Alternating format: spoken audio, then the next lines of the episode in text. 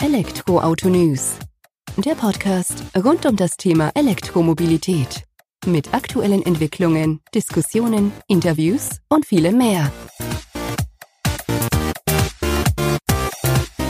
Willkommen bei Folge 9 unseres Elektroautonews.net Podcasts. Ich bin Sebastian und freue mich, dass du auch diese Folge wieder mit am Start bist. Nachdem ich mich vergangene Woche mit Louis Palmer über die Wave Trophy unterhalten habe, steht diese Woche mal wieder ein Wissensthema im Raum. Und zwar setzen wir uns mit der Frage, warum braucht ein Elektromotor kein Getriebe, auseinander. Ein Thema, welches übrigens immer wieder Besucher auf unserem Portal vorbeischauen lässt. Wieso also nicht einfach mal den Podcast ein wenig ausführlicher behandeln? Zunächst die Theorie vorab, die Funktion eines Getriebes erklärt. Denn bevor wir allerdings auf den Kern der Frage eingehen, möchte ich zunächst eine Erklärung über Funktionen eines Getriebes vorausschicken, da dies meiner Meinung nach notwendig ist, um die Frage selbst plausibel beantworten zu können. Bei einem Getriebe handelt es sich um einen Mechanismus, mit dem eine Bewegungsgröße geändert wird. Meistens geht es dabei um eine Drehbewegung, wie auch in einem Uhrwerk, aber alles wäre grundsätzlich möglich. Beim Auto ist es ähnlich wie im Inneren einer Uhr. Die bildliche Vorstellung verhilft dir wahrscheinlich zu einem besseren Verständnis. Stell dir einfach mal kleine Zahnräder vor, die größere Zahnräder antreiben. Mehr steckt nicht dahinter. In unserem Fall wird also eine antreibende Kraft eingespeist, welche vom Motor abgegeben wurde. Als Abtrieb wiederum wird die angeschlossene Arbeitsmaschine bzw. das Werkzeug auf der anderen Seite bezeichnet. Das Getriebe befindet sich dazwischen. Elektrisches Getriebe, so gar nicht vorhanden. Elektrische Getriebe sind eigentlich etwas anderes. Der Vergleich stammt eher aus der zweckbezogenen Sichtweise. Denn es nimmt nur den Platz eines herkömmlichen Getriebes ein, ohne ein solches zu sein.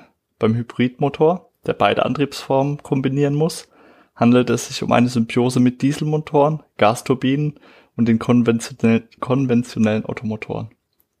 Der Elektromotor als Antriebssystem ist an sich gar keine Innovation. Schienenfahrzeuge werden ebenfalls auf diese Weise betrieben. Auch Gabelstapler und Elektrokarren sind altbekannte Elektrofahrzeuge. Neu ist nur die Modifizierung zugunsten des Individualverkehrs und eine Verwendung im Auto war auch schon immer möglich. Die problematischen Aspekte lagen jedenfalls nicht im Elektromotor selber begründet, dazu Näheres unter den Aussichten, auf die wir noch zum Ende hin eingehen werden. Starkstrom statt Erdöl. Ziel ist, wie heute jeder weiß, ein Ausstieg von der Erdölabhängigkeit bei der individuellen Mobilität des Menschen. Drehstrommotoren werden jene Systeme genannt, die in Elektroautos von heute den Antrieb bewerkstelligen.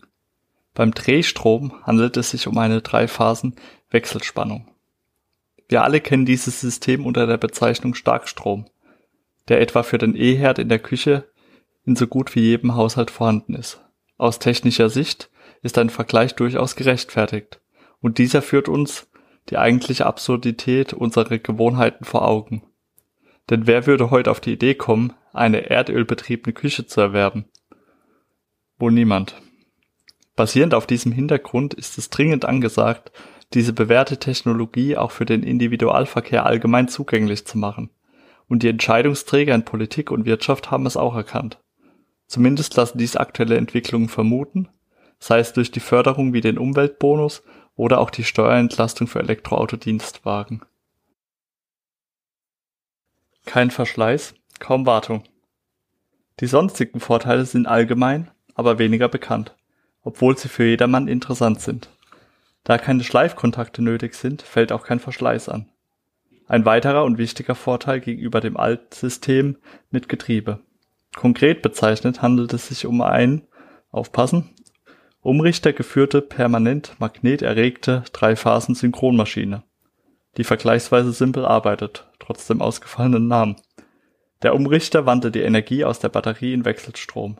Der Motor arbeitet auch als Generator und führt als Gleichrichter den Ladestrom an die Batterie. Eine weitere Variante mit Gleichstrom konnte sich beim Elektroauto nicht durchsetzen. Dasselbe gilt für Asynchron- und Radnabenmotoren. Deshalb muss man sie nicht unbedingt kennen. Letztere versprechen zwar fahrdynamische Vorteile, die jedoch mit, dem Erfor mit der Erfordernis behaftet sind, die Räder mit einer aufwendigen Kapselung zu versehen. Nachteile des elektrischen Getriebes Unter magnetischer Erregung versteht man die notwendige Präsenz einer magnetischen Wirkungsweise. Hier liegt noch ein Nachteil vor. Betrachtet man rein die ökologische Folge, die Lieferung des dazu erforderlichen Neodym kann aktuell vor allem nur aus umweltbelasteten Verfahren stammen und wird meist aus China eingeführt. Zu Recht wird also eifrig nach Möglichkeiten gesucht, fremderregte Motoren entwickeln zu können. Der Haken dabei? Die nur mit höherer Drehzahl erreichbaren Wirkung bedarf eines zusätzlichen um Untersetzungsgetriebes. Mit dem Getriebe, wie wir es von Benziner- oder Dieselmotoren kennen, hat es allerdings nicht viel gemeinsam. Es führt lediglich zu einem etwas höheren Stromverbrauch. Und es handelt sich ohnehin um Zukunftsmusik. Es ist allerdings davon auszugehen, dass bis dahin andere Verfeinerungen kompensatorisch gegenwirken werden. Unterm Strich wird man die Entwicklung begrüßen. Vorteile des Elektroantriebs. Die gesamten Vorteile dieser motorbezogenen Neuerung sind auch beim Kraftfahrzeug bekannt. Unterbrechungsfreie Drehmomentabgaben, die einen hohen Fahrkomfort gewährleisten, dem bei versehrten Fahrzeugen, beispielsweise Krankentransport, einen besonders hohen Stellenwert beikommt. Hohe Wirkungsgrade zählen als weiterer Vorteil. Eine geringere Masse im Vergleich zu Verbrennungsmotoren. Dies erlaubt einen platzsparenden Einbau, der gerade beim nachträglichen Aufrüsten wichtig ist. Die Emissionsfreiheit beim Betrieb spricht dafür. Kaum Betriebskosten, zumal diese Motoren eine sehr lange Lebensdauer aufweisen und auch die Wartung mit ungleich geringerem Aufwand bewerkstelligt wird. Das Kühlsystem muss ebenso weniger aufwendig ausgestattet sein und verringert mögliche Anfälligkeit. Selbst die Bremssysteme sind einfacher weil sie elektromotorisch konzipiert werden können. Und auch hier weder Wartungsarbeiten notwendig sind, noch ein Verschleiß zu befürchten ist. Diese Bremssysteme werden Nutzungsbremsen genannt, weil Energierückgewinnung, uns be besser bekannt als Rekuperation, mit ihnen einhergeht. Zu den Aussichten. Warum trotz der Vorteile der Individualverkehr noch immer nicht stärker auf beschriebene Weise ausgebaut ist, lässt sich durch die Reichweite der Akkus erklären hat also mit den Motoren selbst nichts zu tun. Mit Verbesserung der Akkus ging die, ging die Zukunft dieser Motoren konform. Sie bedingen einander.